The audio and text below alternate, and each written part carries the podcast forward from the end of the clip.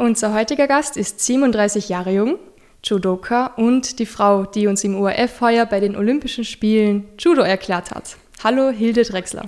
Hi, hallo.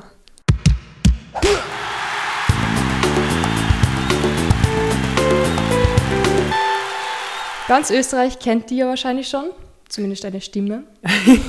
ja, vielleicht Judo Österreich. Kannst du die eigentlich selbst hören?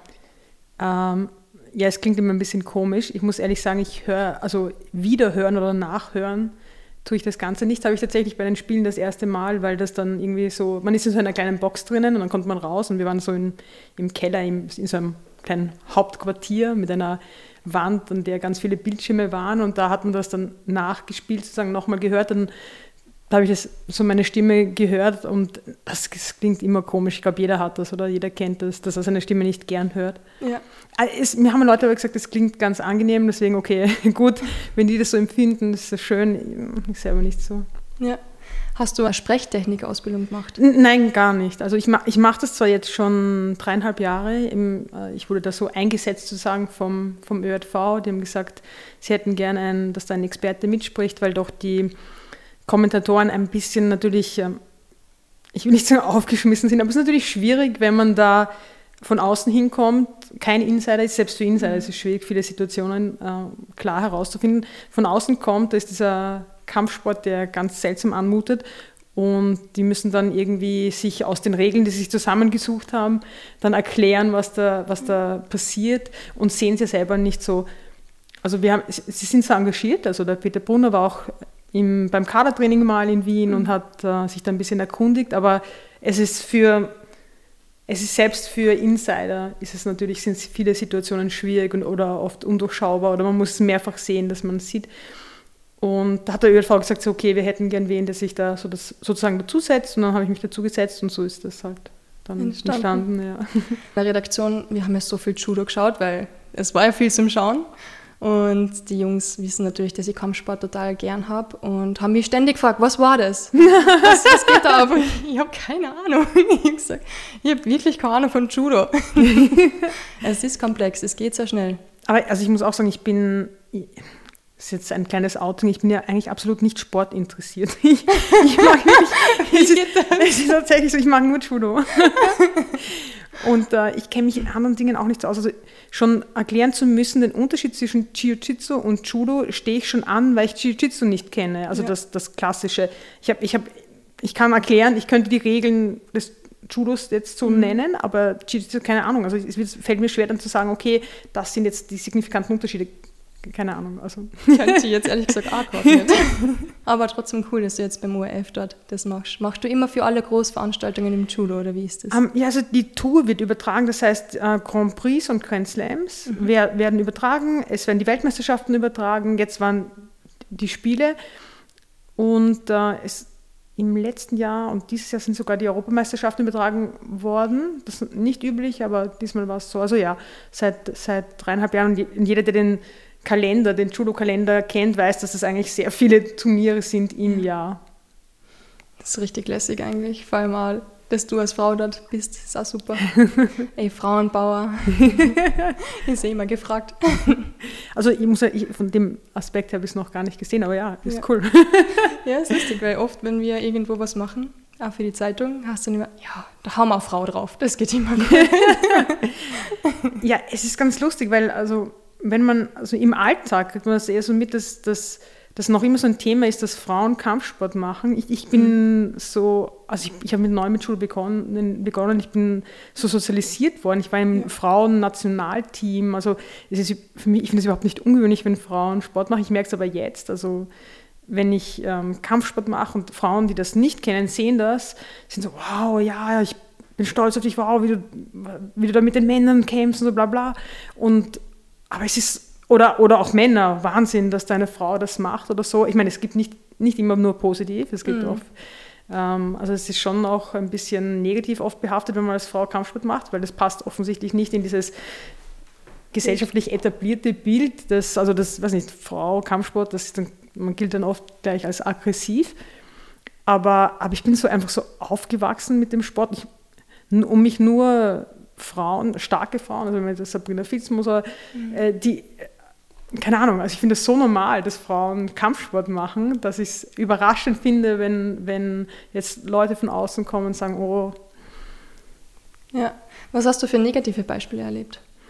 Ähm, eben, also das ganz, ganz sicher dieses, ähm, also eigentlich mit dir muss was nicht stimmen, dass du Kampfsport machst, als Frau. Mit mhm. dir muss was nicht stimmen, weil Frauen sind, ich weiß nicht, mm, keine Ahnung, milde, gutmütige, sanfte Wesen und, und Kampfsport immer noch, also so stark irgendwie in Verbindung gebracht mit Aggression, mhm. mit, was nicht stimmt. Wir haben das eh ja, schon zuvor besprochen. Ich, ähm, für mich war das immer nur also ein Sport wie jeder andere. Ich habe ja. das nie gemacht, auch um mich verteidigen zu wollen, sondern einfach, weil es mir Spaß gemacht hat. Also keine Ahnung.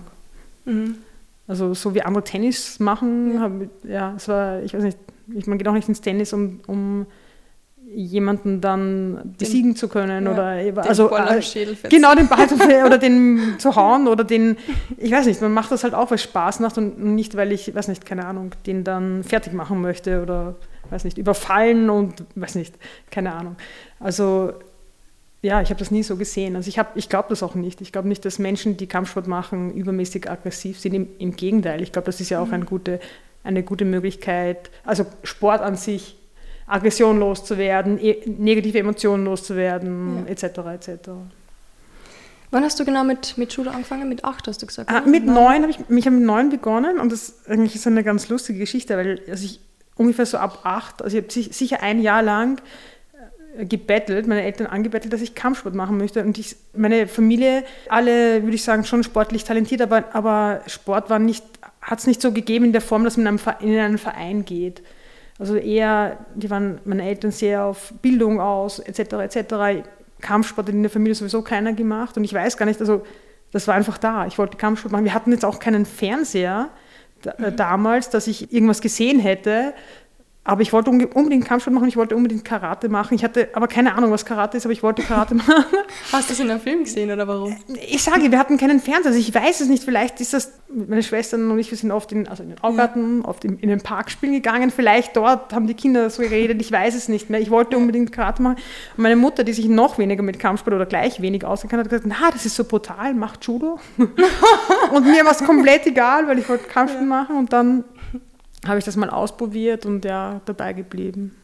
Das ist witzig, wie an da etwas dahin zieht, obwohl man es gar nicht so kennt. Oder ja, ich, ich, ich, finde, man hört das auch öfters oder dass Künstler zum Beispiel immer schon gewusst haben. Vielleicht findet einen das dann. Ich will es nicht Berufung nennen, aber wenn man irgendwie hat man das in sich oder etwas und dann ja, fühlt ja. man sich angezogen, hingezogen oder das findet einen.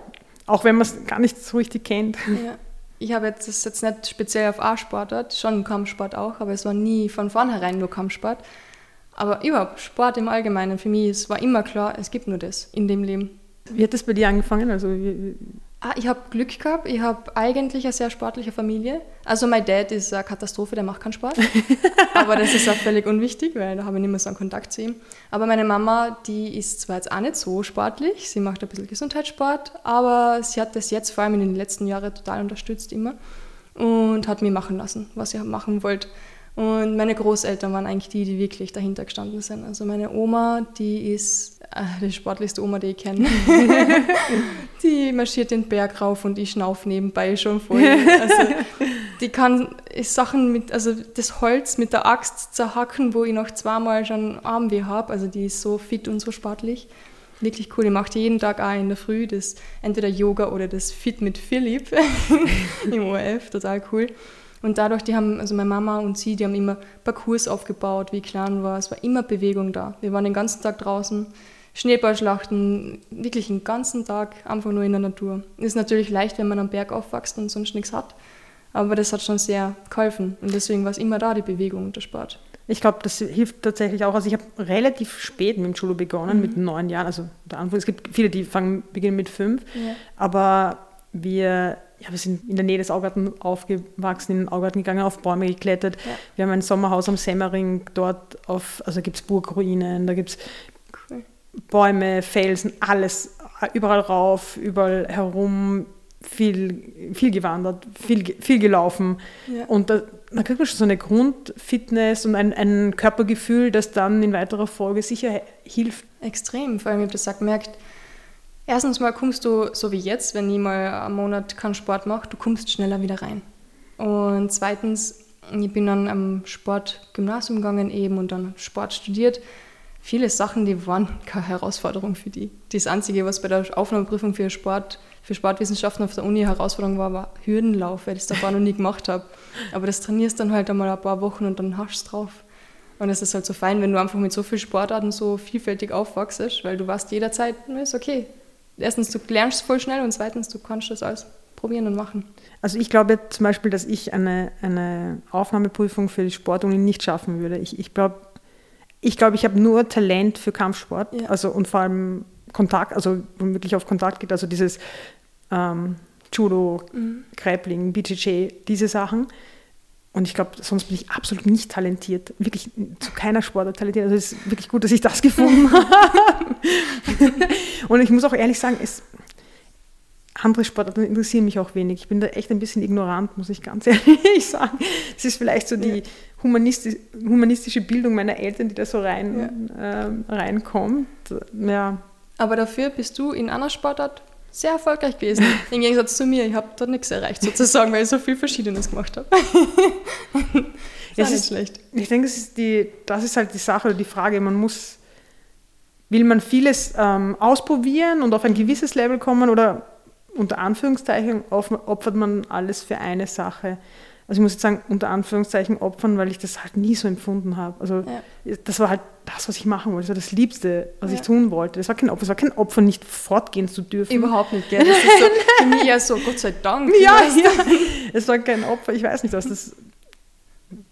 Also wenig Freizeit zu haben, viel herumzureisen, nein, das ist absolut kein ja. Opfer. Das war... Das hat dazugehört und das hat Spaß gemacht, dass ich jetzt nicht anders haben wollte. Ich habe Schule geschwänzt, damit ich schwimmen gehen kann. Also... Was kann es Besseres geben? Aber was ich mich immer frage, Judo, ja, ich weiß nicht.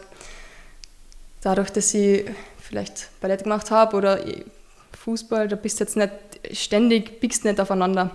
Ich tue mir schwer bei sowas. Ich habe Judo nicht ausprobiert, aber Brazilian Jiu-Jitsu. Und ich tue mir wirklich schwer, wenn da jemand halb verschwitzt auf mir drauf liegt. Ich, ich weiß nicht. Ich, ich, ich mache lieber Stand-up-Sachen oder Boxen.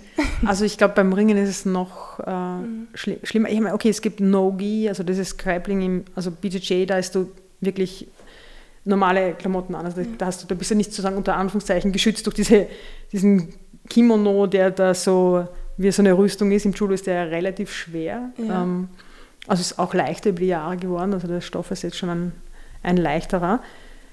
Ja, das ist, das ist eben das mit der Sozialisierung. Du, du wächst da halt hinein mhm. und das ist für dich überhaupt nicht komisch. Und ja, es, es kommt schon vor, dass, es kann schon sein, dass da jemand in den offenen Mund äh, schwitzt, so, der Schweißtropfen kommt runter ja. oder ins Auge. Aber das habe ich im Boxen aber auch schon gehabt.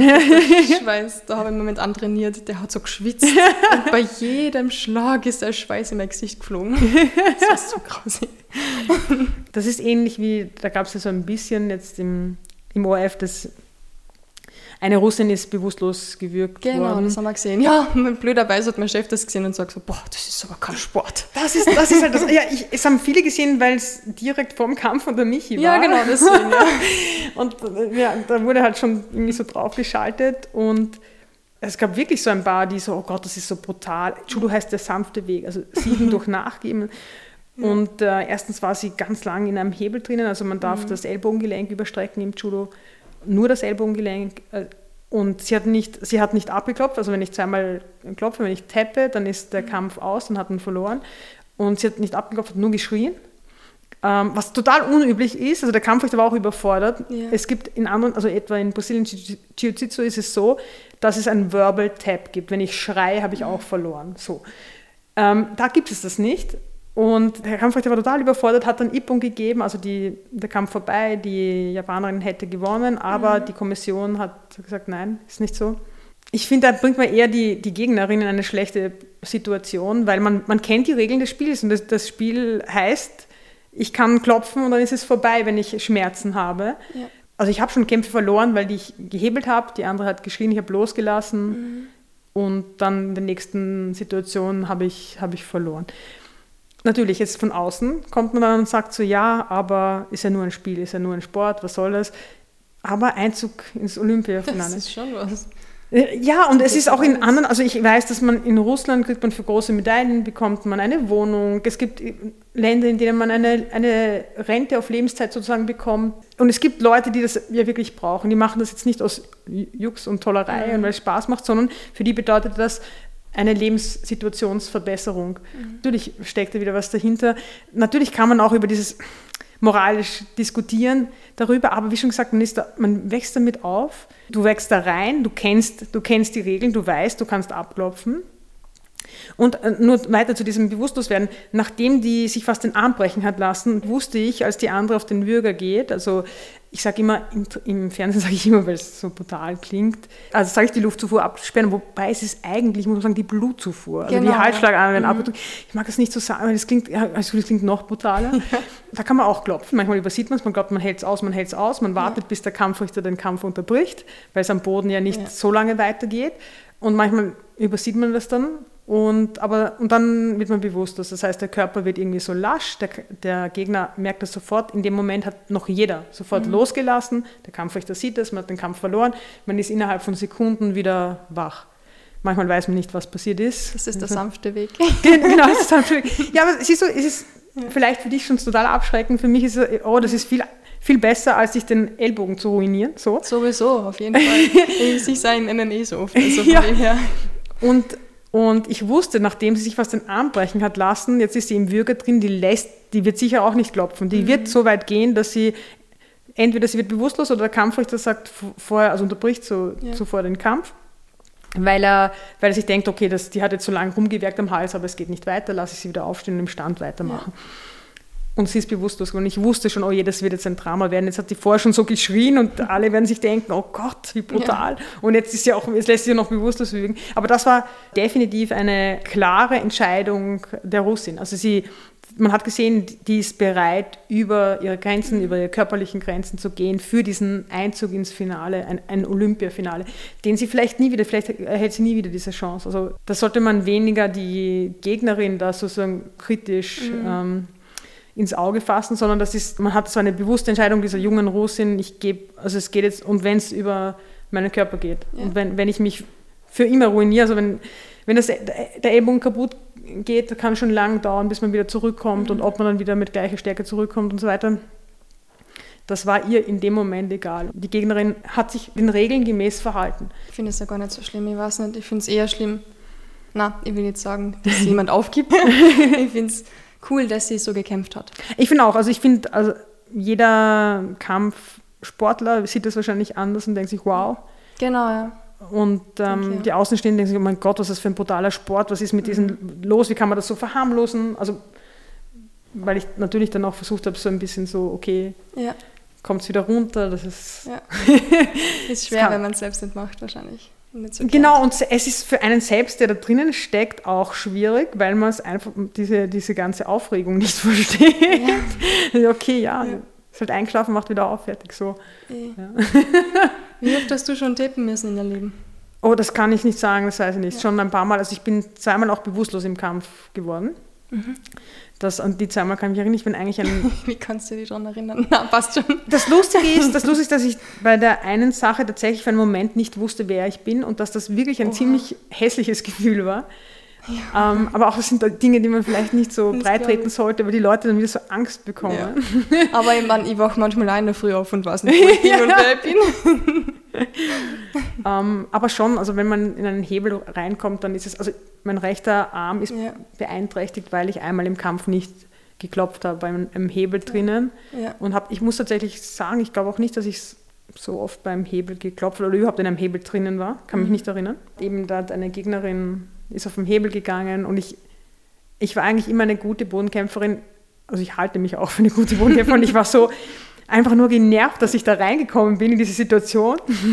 Und damals, die Regeln haben sich ja geändert, die Regeln ändern sich immer wieder. Ja. Also jetzt nach den Spielen wird, wird wahrscheinlich auch eine gewisse Adaption erfolgen, weil gewisse Dinge, also waren ganz viele äh, Überzeit, ganz viel in die Überzeit ist es gegangen, den Golden mhm. Score zum Beispiel, möglicherweise kann es sein, dass ihnen das nicht gefällt, dass man da ein bisschen so wieder so die Schrauben anzieht und schaut, okay, wie bleibt es ähm, spannend für den, für den Zuschauer.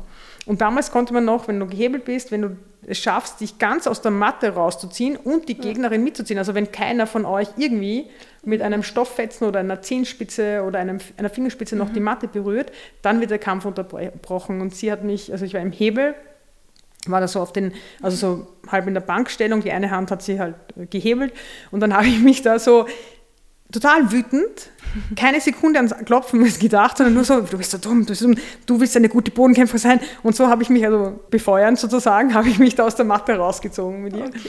Und, aber ich habe lebenslang jetzt, also habe ich jetzt dann, ich einen Nervenschaden da drinnen. Oh also auch nicht, dann nicht zum Arzt gegangen. Also das Turnier noch fertig gekämpft, nicht zum Arzt gegangen, gleich nach Japan aufs Trainingslager gefahren, wo die Belastung halt viel größer, also so. War, Sportler halt. Ja, ein bisschen so, ja. ja. Ähm, also meine Nervenleitreizgeschwindigkeit zwischen Ellbogen und Handgelenk mhm. ist zu 80 Prozent eingeschränkt. Also es ist schon... Das bedeutet, wenn du deinen rechten Arm sagst, hol den Apfel, es brauchst ist, ein bisschen länger. Es ist schwierig. Also ich habe äh, tatsächlich bin ich draufgekommen, als ich schwere Teller nicht mehr halten konnte mit einer Hand, weil ah. mir die und ich kann zum Beispiel Liegestütze auf den Fingerspitzen kann ich nicht machen, weil mir rechts die Hand weg, also die Finger wegknicken. Ja. ja. Und ich habe eigentlich so konstant ist so ein Kribbeln, so wie eingeschlafen in meinen im, in den zwei äh, Fingern und der Daumen ja. ist auch ein, äh, nein, der Zeigefinger ist auch ein bisschen schwach. Ja ja. Aber ich, ich hatte Therapie dafür, die ganz gut funktioniert hat und ja, ja man adaptiert dann. Also ist, ich habe weiter gekämpft, man adaptiert. Am Anfang ist es mhm. schwierig, dann denkst du dir, okay, äh, gewisse Situationen zugreifen, Schul, ganz wichtig, funktioniert ja. nicht. Meine, meine zwei kleinen, also die bleiben immer, der Ringfinger und der kleine Finger bleiben immer irgendwie außen hängen und so. Und aber irgendwie, also man gewöhnt sich dran. Aber es ist tatsächlich nicht so keine so kleine Sache, weil ich zum Beispiel, wenn meine Finger kalt sind, ja. erstens schmerzt das Extremkälte, ist extrem kälteempfindlich und ich kann, wenn die Finger kalt sind, kann ich keine, kein Sushi mit den Sushi-Stäbchen heben. Es geht nicht. Ich glaube, das schaffe ich dann alles. ja. Okay. Ja, das ist natürlich bitter, weil du bist sicher viel in Japan immer gewesen. Sushi ist sicher gut. Wer liebt Sushi nicht, Mann?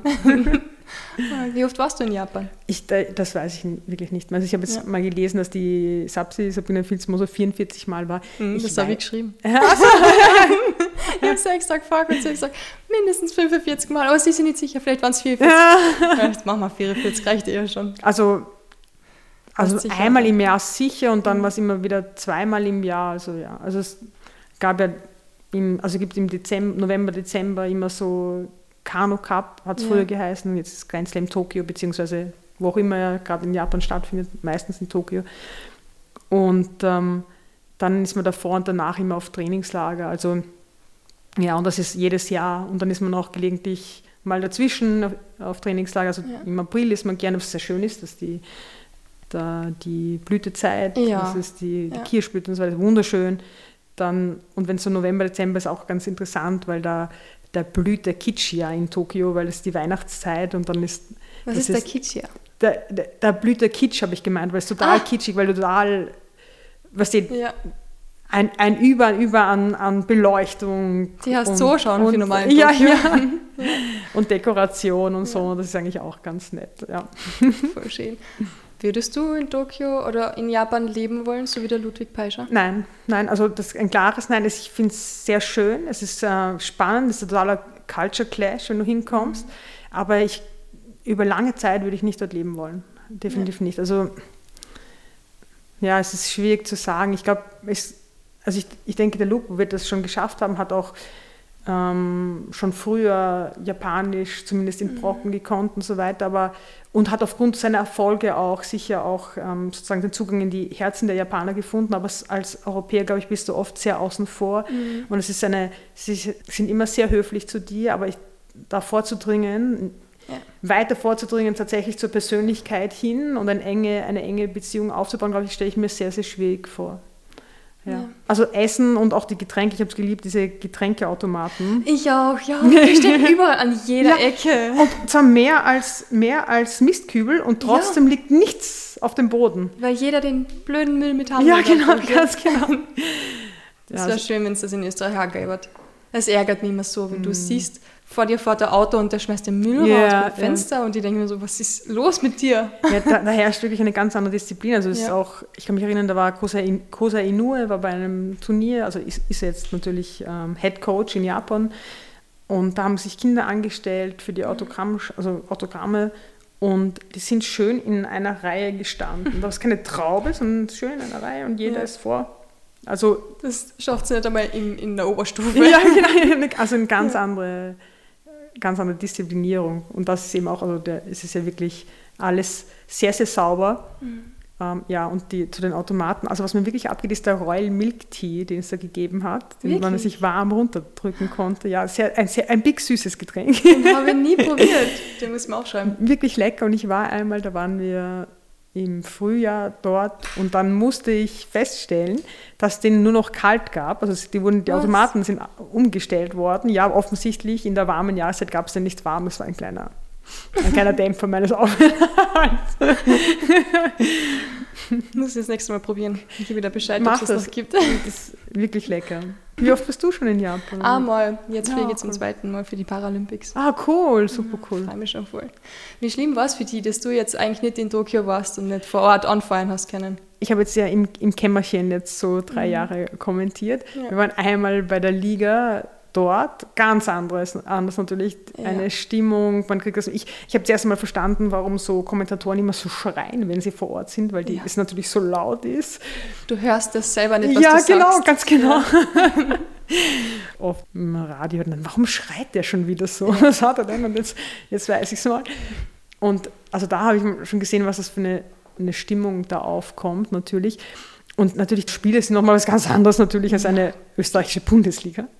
Und dann natürlich mit den Erfolgen ist, also ist ja schon bewegend, zu Hause vorm Fernseher zu sitzen. Ja. Ähm, das wäre natürlich sehr, sehr, sehr schön gewesen. Mir tut es vor allem aber für die Athleten leid, die dort waren mhm. und dann wirklich, ähm, wie soll ich sagen, ohne vor leeren Rängen sozusagen kämpfen mussten. Kann natürlich positiv auch sein. Ich weiß, mich hat es zerdrückt, diese Stimmung. Mhm. Aber andererseits macht das halt Olympia aus und das ist irgendwie, also es tut mir sehr leid für sie. Ja, aber Gott sei Dank fand statt. Ja, das, ja, natürlich. Also das ist ja. definitiv das Wichtigste, ja. Ja, so für die Sabrina, das wäre sicher, ich weiß nicht, ob sie es nochmal geschafft hätte, nur ein Jahr. Mhm. Sie hat eh schon gesagt, es war so schon so anstrengend. Wie war es mit ihr zu trainieren und mit Ludwig Peischer? Du hast ja echt mit den Besten in Österreich trainiert. ähm, zu Beginn, also sie war voll das Vorbild von mir, also mit ca. 15 bin ich dazugekommen, da war sie so 18 und da, ich, ich habe mich nicht getraut, mich zu bewegen, weil ich so, weil ich so nervös war, weil das Disziplin ja. war. Und natürlich dann spielt sich das ein. Natürlich, es war sehr, sehr cool, mit ihr zu trainieren. Es ist ja wirklich schwierig, einen guten Uke zu finden. Das heißt, wenn ich Techniktraining mache, dass mein Partner so steht, dass, es perfekt, dass ich perfekt trainieren kann, eine Technik mhm. perfekt üben kann um eine Technik überhaupt mal zu lernen, muss der Partner äh, sozusagen gefällig stehen. Ja? Also mhm. wenn, ich, wenn der nicht in einer äh, Weise steht, dass ich diese Technik üben kann, also zum Beispiel, ich möchte einen Vorwärtswurf mir neu, ja. also neu dazulernen und der hängt aber die ganze Zeit nach hinten, ah, werde ich den nicht machen. durchbringen, ja. werde, ich, werde ich schlecht, also wird der ganz insgesamt schlecht ausgeführt sein. Mhm. Und ähm, das ist immer schwierig, selbst unter den Spitzenleuten ist es noch schwierig, äh, gute Ukes zu finden. Also oft das geht nicht unbedingt einher mit Erfolg. Also was, was ich interessant finde und äh, also Sapsi war definitiv ein Spitzenuke, also mhm. hat Uke das halt gefühlt. Partner. Partner, genau, der Partner, an dem ausgeübt ja. wird mhm. gerade. Also das ist wirklich sehr, sehr wichtig. Und natürlich im Randori, also in, in den ähm, Trainingskämpfen, mhm man kann sich nichts Besseres vorstellen, als mit einer Top-Athletin, ich meine, sie hat, war zweimal Europameisterin, mhm. eine WM-Dritte, mit einer Top-Athlet, also eine Top-Athletin im, im, Team zu haben und mit der trainieren zu können, ist natürlich großartig. Ja. Sehr fordernd natürlich, aber großartig, ja. Was ist sozusagen der Lieblingsucke? ähm, ich hatte als, als Jugendliche meine beste Freundin, die war ja. eine gewiss immer unter mir, Steffi Locher. Das, da, die habe ich immer als Lieblingsuke. Wir haben uns gegenseitig als Lieblingsuke bezeichnet. das, klingt lustig. Ja, die habe ich eine Zeit lang auch im Handy als Lieblingsuke eingespeichert. Ja, leider irgendwie ein bisschen so den Kontakt jetzt verloren. Also ich meine, es ist schon, mhm. wir haben uns mit zwölf kennengelernt. Das ist eigentlich, ja. hatten relativ lange Kontakt, aber dann irgendwann irgendwann scheiden sich so die Wege und dann, ja, ja genau. Mhm. Zu deinem Beruf einmal. Du bist sozusagen, was bist du? ich bin hauptsächlich, würde ich behaupten, Student. Ja. Ähm, ich studiere vergleichende Literaturwissenschaften. Schönster Beruf. Seit, bitte? Das schönste ja, Beruf des Lebens. Ja, ich finde es so lustig, weil wenn das Leute hören, denken sie sich dann sicher gleich, oh, diese Schmarotzer, die nichts lernen. Also ich empfinde das überhaupt nicht so. Ich habe hab das Gefühl, immer zu wenig zu lernen und ständig im Stress zu sein. Ja. Und, und nehme mir eigentlich nie einen Tag, an dem ich nicht was mache. Ja.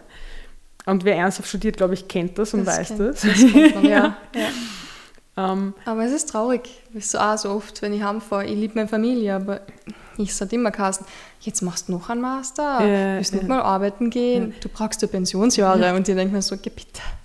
Aber also ich finde auch, ich finde das ja so, ich finde mein, mein, Onkel, mein 80-jähriger Onkel ja. geht auf die Uni und hört sich, also ich studiere Wirklich? vergleichende Literaturwissenschaften, mhm. er hört sich als außerordentlicher Student, also er ist nicht irgendwie inskribiert, äh, geht dahin und hört sich Germanistik-Vorlesungen äh, und Vorlesungen der vergleichenden Literaturwissenschaften an, weil es ihn, ihn so interessiert. Und ich finde das großartig. Also Leute, die immer wieder ähm, sich weiterbilden und noch mhm. ein, ein, Interesse haben. Ich habe auch eine Kindheitsfreundin, die wohnt eigentlich in der gleichen Gasse wie ich. Ja. Wir sehen uns aber nie, haben uns dann zufälligweise äh, im, im Fitnesscenter getroffen. Ja. Und die hat dann auch gesagt, ja, sie hat jetzt mal... Ähm, Sie studiert jetzt Kunstgeschichte, also sie hat jetzt mal ihren Beruf beiseite gelassen.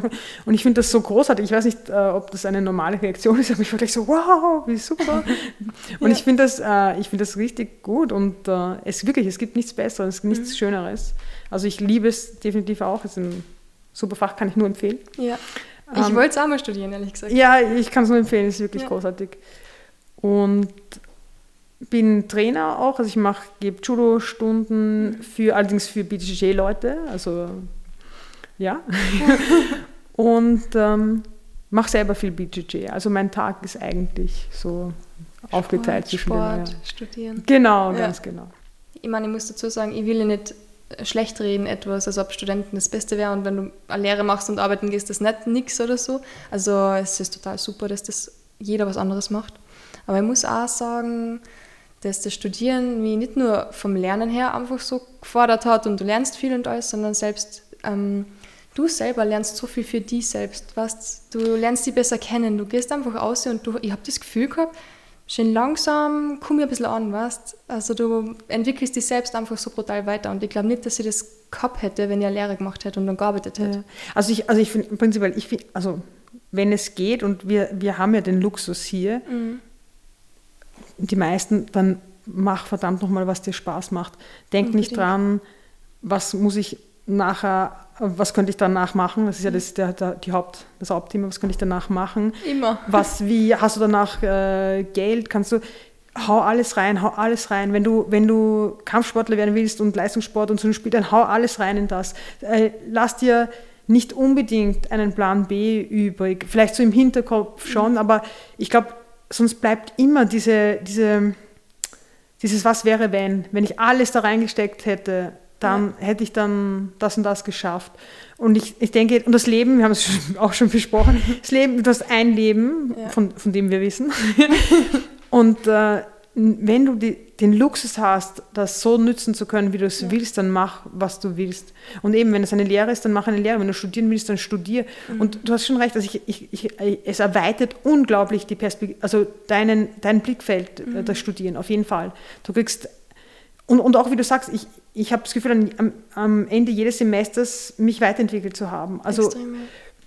dass man, ja, man wird einfach, man kriegt ein größeres Blickfeld, man wird toleranter auch, wenn man viel, viele Dinge Sieht. besser versteht und mhm. äh, andere Sichtweisen. Also Du kannst ja. Dinge ja anders anschauen, habe ich das Gefühl. Ja. ja. und du verstehst andere Sachen einfach ja. besser. Ich habe das Gefühl gehabt, das Studieren war für mich jetzt nicht so, ja, scheiße, sieben Jahre verloren, kein Geld einer gebracht oder irgend sowas. Das war für mich mehr so wie ein Sprungbrett, wo ich gerade nur Anlauf geholt habe und das hat mir so weitergebracht, einfach wie ich da abgesprungen bin, auch im Beruf dass mir alles jetzt viel leichter fällt. Ja, ja. das ist schön, das ist schön. Ja. Ich mag ja diese Kosten-Nutzen-Rechnung eigentlich nicht. Dieses, mhm. ich mache das, um das zu bekommen. Wenn du Glück hast, dann, dann ergibt sich das. ist vielleicht ein naiver Zugang oder vielleicht ja. auch ein privilegierter Zugang, wenn man sagt, okay, man ist abgesichert, man mhm. kann sich jetzt leisten, eine, eine Zeit lang nur das zu machen, was man möchte. Ähm, aber, aber verschreib dich, wenn du diese Sache liebst, dann verschreib dich diese Sache mhm. und versuch diese Sache.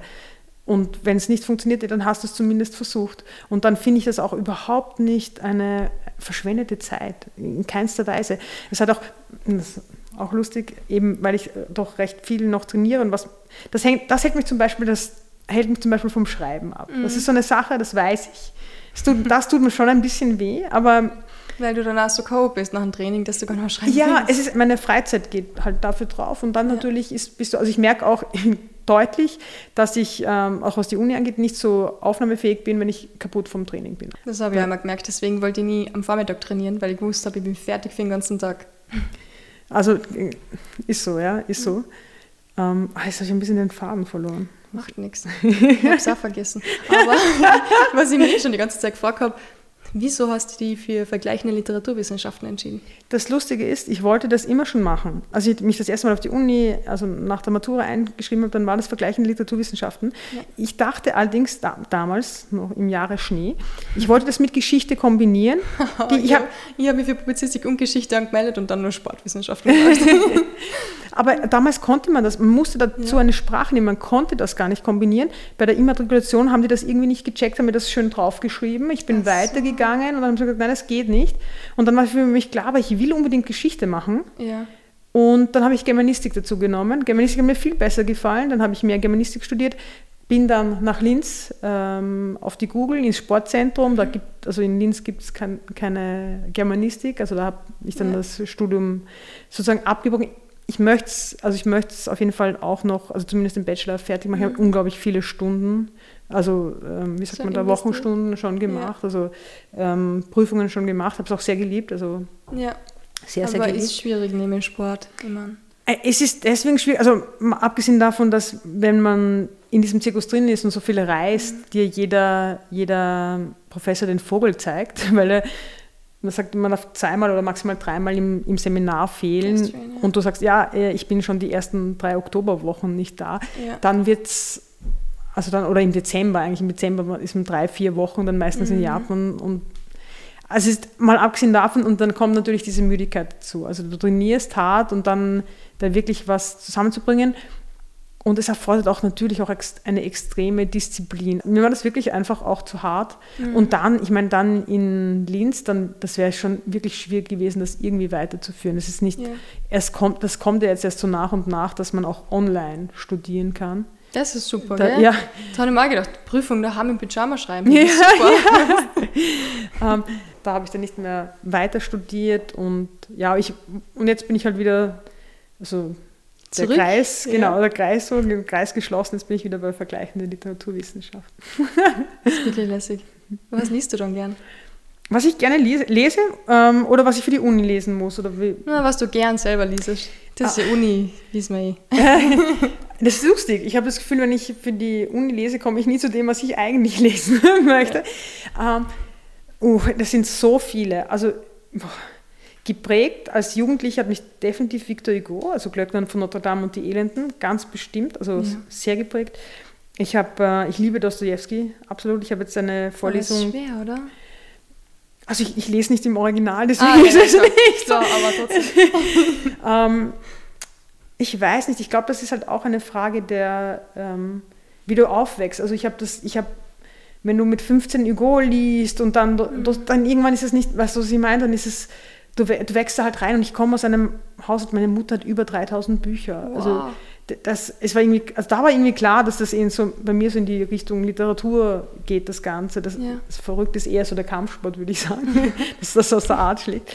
Ich glaube, du wächst einfach rein und ich muss ehrlich sagen, ich mag einen fordernden Stil. Mhm sonst, also ich muss ehrlich sagen, ich kann nicht viel mit der, ähm, ich möchte jetzt nicht alle verurteilen, aber mit der neueren Literatur, so wie heute geschrieben wird, kann ich nicht viel anfangen, mhm. weil ich mich unterfordert fühle vom Stil. Mich muss der Stil reinholen und ich mag es durchaus, dass er, äh, wenn es dann ein bisschen elaborierter ist, ein bisschen schwieriger mhm. ist, weil es mich dabei hält, an der, bei der Stange hält. Ähm, wenn, also ich, diese so, so einfache Sätze, er ging einkaufen, er setzte sich ins Auto, er, das interessiert mich nicht. Ja. Also das kann die spannendste Geschichte sein, ich werde es weglegen. Ich werde in einem Buch muss nichts passieren für mich, wenn der Stil fesselnd ist, werde ich es mhm. zu Ende lesen und selbst wenn es 500 Seiten hat. Ja, das ist so. Schön. Aber das ähm. hat man manchmal echt bei fette Bücher und dann passt einfach der Schreibstil und du, das ist auf einmal in einem Tag weg. Ganz genau. Und ich bin nicht jemand, der viel liest. Ja, und was ich jetzt in letzter Zeit entdeckt habe, ähm, das, tatsächlich durch die Uni, das ist Leo Perutz. Und also okay. der ist irgendwie so ein ver vergessener Autor, das ist ein österreichisch-jüdischer Autor, der in der Zwischenkriegszeit komplett populär war, ähm, also wirklich so ein Bestseller auch und fast ein bisschen zu, wie soll ich sagen, der Stil ein bisschen zu geschmeidig, ein bisschen zu flüssig, mhm. dass man vielleicht die, die Tiefen und Untiefen darunter nicht so erkennt, weil er jetzt, also jetzt gerät in Vergessenheit und ist ein bisschen so als trivial, vielleicht nicht triviale Literatur, aber Unterhaltungsliteratur abgestempelt, aber nicht in den Unikreisen. Also in der Uni, was ich so mitbekommen habe, in der Uni wird er wirklich sehr äh, geschätzt. Ja. Und es ist so schade, ich finde so, es müsste eine Initiative her, dass, dass Leo Perutz wieder mehr gelesen wird unglaublich spannender Autor, also mal abgesehen vom Tiefgang auch mhm. etwas, also der löst auch etwas aus. Ich, hab, ähm, ich musste für meine, meine erste Bachelorarbeit, da, da ging es ums unzuverlässige Erzählen, Schuld und unzuverlässiges Erzählen. Also wenn ich dem Erzähler nicht trauen kann, mhm. weil er lügt, weil er ja. Dinge weglässt, weil er beschönigt, äh, ja. so, also Relotius. und und ähm, da, der Meister des jüngsten Tages habe ich da von Leo Peretz, also der Titel allein ist ja schon großartig, finde ich. Der bringt dann schon zum Denken. Ja, genau. Und ich habe das gelesen, es hat mich so mit Grauen erfasst, dass ich aufgestanden bin, das war 1 Uhr in der Nacht und ich geschaut habe, ob meine Wohnungstür versperrt ist. Wirklich? Und das, ich habe selten das bei Büchern. Ich weiß auch, dass man natürlich, also gerade als Literaturwissenschaftler so ja. in Hoffnung, hoffentlich bald, dass man natürlich differenzieren muss zwischen, was löst der emotional immer aus und wo ist sonst sein Wert, wie, was ja. kann man da rausholen. Also Kafka zum Beispiel sagt, Literatur soll, die, soll das die Axt sein für das gefrorene Meer in uns. Und ich finde, also wenn jemand was auslösen kann, dann Hut, Hut ab. Das ist schon auch eine Kunst, mal abgesehen von, von wirklich von der Tiefe, die dieses äh, Buch besitzt. Ich kann es nur empfehlen, mit so einem ein bisschen so einem offenen Ende. Ähm, ja, eben unzuverlässiger Erzähler, man weiß nicht genau, wer jetzt Schuld hat, sehr viel Mystisches drinnen. Ja, spannend. Großartiges Buch. Mach, mach mal Werbung für solche Bücher. ja, ich finde es ich find's einfach ich find's eine Frechheit, dass dieser Autor, das ist so schlimm, dass diesen ja. Autor keiner mehr kennt. Das ist furchtbar.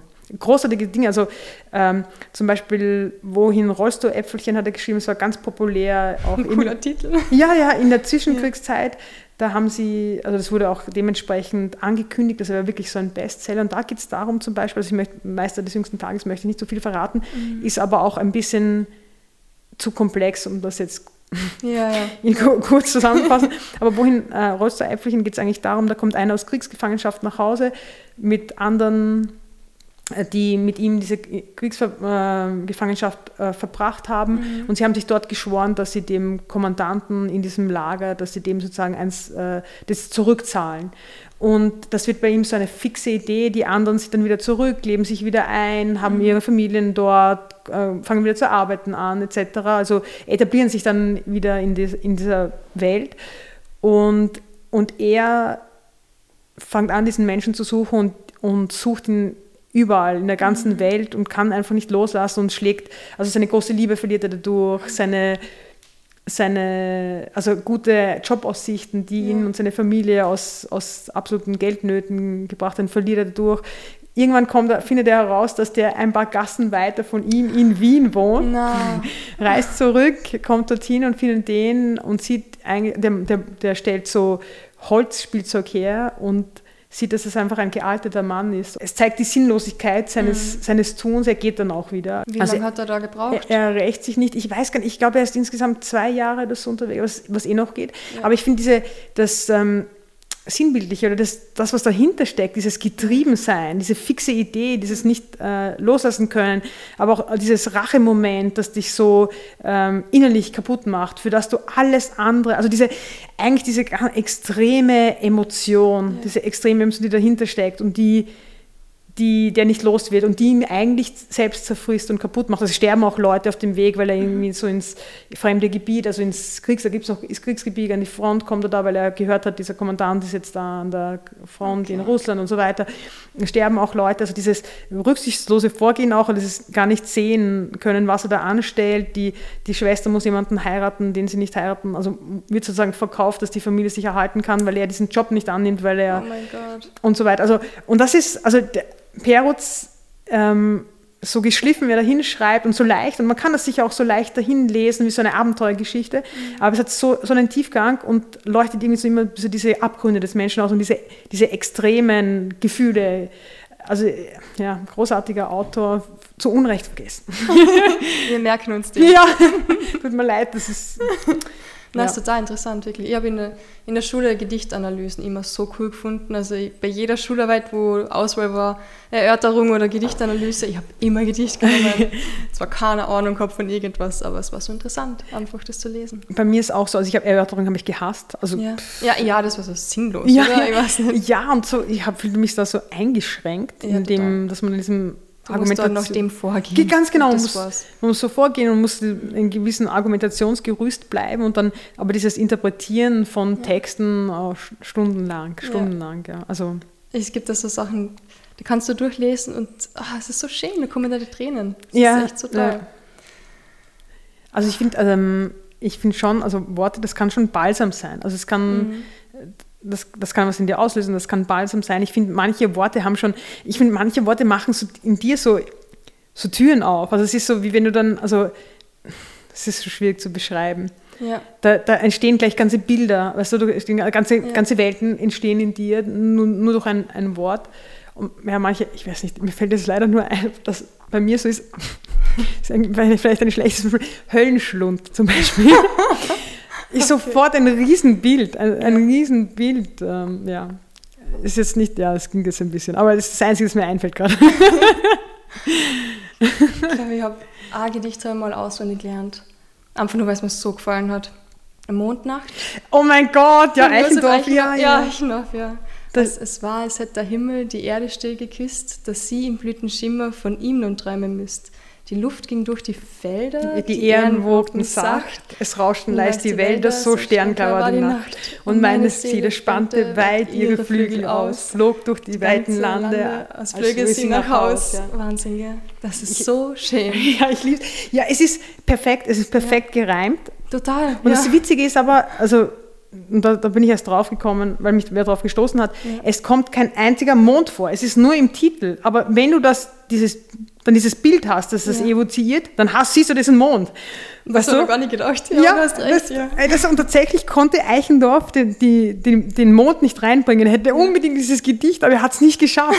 es hat sich, ist sich irgendwie nicht ausgegangen, aber gut, dass es so ist, wie es ist. Ja, Ja. ich liebe es auch. Also es ist eines der wenigen Gedichte, die ich auswendig kenne. Ich muss sagen, ich habe es mit der Lyrik an sich eigentlich gar nicht so. Also ich mag sehr... Ähm, ich mag rhythmische Texte sehr gerne, auch Ja, rhythmische ja. Prose sehr gerne. Ich kann gar nichts mit der neuen Lyrik anfangen. Ja, also neu, alles was Neues kommt. das verschließt sich mir total. Ja. Und ähm, ich mag sehr gern Balladen, das ist ja ein bisschen so als Mischform, äh, liebe ich. Also Schillers Balladen, man kann über Schiller toll, sagen, was man will, aber Schillers Balladen. Und, Stimmt. und Eichendorff ist halt, aber Eichendorff ist ein Künstler. Also ich habe, also die Mondnacht ist das perfekte Gedicht. Also wem kann das nicht gefallen? Das auch. perfekte Gedicht. Und Ja. Und ähm, auch wenn, also zum Beispiel, ich habe unlängst wieder aus dem Leben eines Taugenichts gelesen und das ist Ja. diese rhythmische Prosa, also dieses melodische, es ist so melodisch, also es ist wie so ein Bächlein, das Ja. dahin fließt. Es ist, ähm, also große Kunst. Aber es ist halt leider nicht mehr so, wie soll ich sagen, es ist nicht mehr so on vogue. Man, es ist, man will, heutzutage ist, glaube ich, sehr, man möchte unbedingt diese Realitätsabbildung und es muss möglichst an der Realität sein und es muss, äh, ich finde auch eine karge Sprache, also das, das Adjektiv ist total verpönt und nicht so viele Adjektive. Ja, das haben wir bei uns auch in der Zeitung oft so, dass sie sagen, na, hau nicht so viel rein, weil das ist, keine Ahnung. Und das finde ich furchtbar. Ich finde das furchtbar. Ich finde, Ja. das macht die, die, die Sprache, die Literarsprache nicht schöner, sie macht, es macht sie ärmer. Vor allem, wie willst du ein Gefühl überbringen Ja. ohne Adjektive? Ich meine, ja, ich weiß nicht. Also ich finde das, auch- also ich finde das auch schade. Ich, drum, ich, ich lese nicht so gerne neuere Literatur. muss ich sagen. Also ich Sets nehme ich, Clemens Sets nehme ich jetzt mal aus. Ja. Ähm, und ich muss sagen, ich beschäftige mich auch nicht so viel mit der neuen Literatur, weil ich, ich weiß nicht, zu viel Abschreckendes erlebt habe. Ich, also ich bin eher so zu Hause 19. Jahrhundert und ja, also Ja. oder sagen wir. Anfang 20. Jahrhundert und dann ja. Ja. Uh, ich glaube, wir werden am Literaturpodcast machen. Ja, ge- gerne. Da- Darüber wird auch viel zu wenig gesprochen, finde ich. ja, allerdings. Wann fallen denn dir so die Texte ein? Du schreibst das selbst da. Das ist eine schwierige Frage, die schwer zu beantworten ist. Das Beste kommt, kommt mir vor ganz spontan und da gehst du gerade spazieren oder von der U-Bahn nach Hause und dann kommt das. Und das sind dann oft nur, das ist ganz lustig, das sind einzelne Worte oder sagen wir so äh, Satzteile Ja. und da, dann fängst du an zu, ähm, darum rundherum zu formulieren und das auszu, was nicht auszuarbeiten. Ja, also das, die kommen eher so beiläufig, wenn du nicht dran denkst. Manchmal auch als weniger oft, aber oft schon, wenn du am Einschlafen bist, vielleicht weil du dann das Hirn mehr ausschaltest, mehr Zugang zum, zum Unterbewusstsein, dann kommt das und dann ist es so egal, okay, ich, Stehst ne, nochmal auf und schreibst? Ganz genau. Schreibe ich das jetzt nieder oder schlafe ich und morgen weiß ich es eh, aber ich habe es morgen nie nochmal gewusst. Deswegen ist dann so, okay, verdammt nochmal, steh jetzt auf und schreibe das noch schnell auf. Ja. Ich habe immer Filme angeschaut und immer nach richtig guten Filmen, ich weiß nicht warum, da bin ich so motiviert zum Schreiben und ich habe einfach dann Bock zu schreiben und bin richtig inspiriert. Ja. Auch wenn es ein Schlägereifilm ist, ganz egal. Wie ist es bei dir? Also, wenn du, was löst mehr in dir aus, Filme oder Bücher? Filme. Bei mir genauso, muss ich sagen. Also, also so starke Emotionen, dass ich ja. etwa auch weine oder so. Ja, fast mehr Filme. Ja, ja ist bei mir auch so. Also ist, ich habe selten das bei Büchern, also drum ja. auch, also Periods, also ja. der meiste des jüngsten Tages, der mir da so ein, ein Grauen verursacht hat. Und ich kann, ich weiß, The Remains of the Day von mhm. Kazuo Ishiguro, ähm, da war ich den Tränen nahe, als ich es gelesen habe und ich habe fast weinen müssen, als ich es meiner Familie nacherzählt habe. Also meine Schwester nacherzählt hat, was mich so berührt hat. Ja. Aber es ist eher selten. Also das ist schon so, dass doch Filme das mehr machen. Ja, total. Das letzte Mal, wo ich jemanden von einem Film erzählt habe, das war, wo ich fast angefangen habe zu blären. Von Marvel, Endgame. Dreimal schon im Kino gesehen und es nicht geschafft, ohne Tränen das nachzuerzählen. so peinlich. Aber ich habe manchmal das Gefühl, dass fast mehr die Filmmusik manchmal so auch inspirierend mm. ist. Ich weiß nicht. Mm, das stimmt, das stimmt. Die Handlung auch, aber ich bin gerade am überlegen, ob es vielleicht sogar mehr als die, die Musik mm. ist. Ja. Also, also Emotionen löst der Film mehr aus. Bei mir ist es aber schon so, ich glaube, zum Schreiben ist es mehr das Wort. Also das, das mhm. Wort entzündet das Wort ja. sozusagen. Also ich muss ja, genau. lesen. Ich habe eine Zeit, ich habe so eine Durchstrecke. Ich hatte nicht so viel Lust zu lesen, habe eigentlich nur das gelesen, was ich für die Uni lesen musste. Und da ich das hasse an mir, weil ich äh, habe ich mir jetzt mich so unter Anführungszeichen gezwungen, jeden Tag ein bisschen zu lesen. Jetzt komme ich, ja. wieder, komm ich wieder schön rein, merke, wie viel Spaß es mir macht, wie viele Welten das ja. aufmacht. Und äh, ich habe das Gefühl, es wirkt, wirkt, sich sofort auf meinen Stil aus, auf meine Ideen aus. Mhm. Also ich, also es, ich glaube, Natur und Lesen sind die Dinge, die mich am meisten zum Schreiben inspirieren, mhm. würde ich sagen. Ist das bei dir? Also du hast schon Filme, hast du schon Filme, Musik, ja. ja. Also ich habe zurzeit überhaupt keine Zeit zum Lesen, was mir richtig ansieht, ehrlich gesagt, weil ich lese nicht so schnell. Deswegen ist es so schon schwer zu lesen nachher. Aber ich wünsche mir einfach wieder mal so einen Sommer, wo ich auf der Alm liege am Monat und Zeit zum Lesen habe. Ja, das wäre schon echt cool. Und ich liebe es auch, Biografien zu lesen und alles. Was, was, was für eine Biografie hat dich da am meisten irgendwie be oder beeindruckt? Boah, ich habe es noch nicht durch, aber ich bin gerade bei Barack Obama. Die, die, was mir am meisten eigentlich beeindruckt hat, war damals Ein Tag in meinem Leben von Felix Gottwald. Einfach cool. nur, weil ich ja Fan von ihm war. Ich bin auch ein Fan, also soweit ich das mhm. als jemand, der keinen Sport mag, bin. Ja. Ich weiß nur, dass er ja. aufs Honigbrot geschworen hat. Genau, ja, ja. Und ich habe dann auch ausprobiert, eine Zeit lang ähm, Apfelessig in der Früh mit Wasser warmer zu trinken. Ja fand es halt total cool, dass er an Vollmonden und ich glaube an Neumonden nie was gegessen hat, weil das die Fettverbrennung noch mehr ankurbelt. Also arg. eigentlich eh gut für Kampfsportler, arg, arg. dass du einfach mal am Tag deinen Darm und den Magen regenerierst. Gar nichts isst, außer ein bisschen halt trinken natürlich. Viel trinken, natürlich, zwei Liter mindestens. und das war ja total cool. Also immer wenn Vollmond ist, denke ich dran, aber ich mache es halt nie. Ja, das Nicht-Essen ja. ist für mich keine Option. Ja, ja. das sagst du als Judoka. Die sicher oft verzichten hat müssen. Es geht, ich hatte nicht so Gewichtsprobleme. Also ich kenne das Arge, kenne ich glaube ich nicht. Also das hatte arge, es gibt arge Ausmaße. Es gibt Sportarten, also das Ringen ist sicher so eine Sportart, mhm. wo das noch viel ärger ist. Also wo die Frauen 12 Kilo, die Männer, ich weiß nicht, 15, 17 ja. Kilo machen.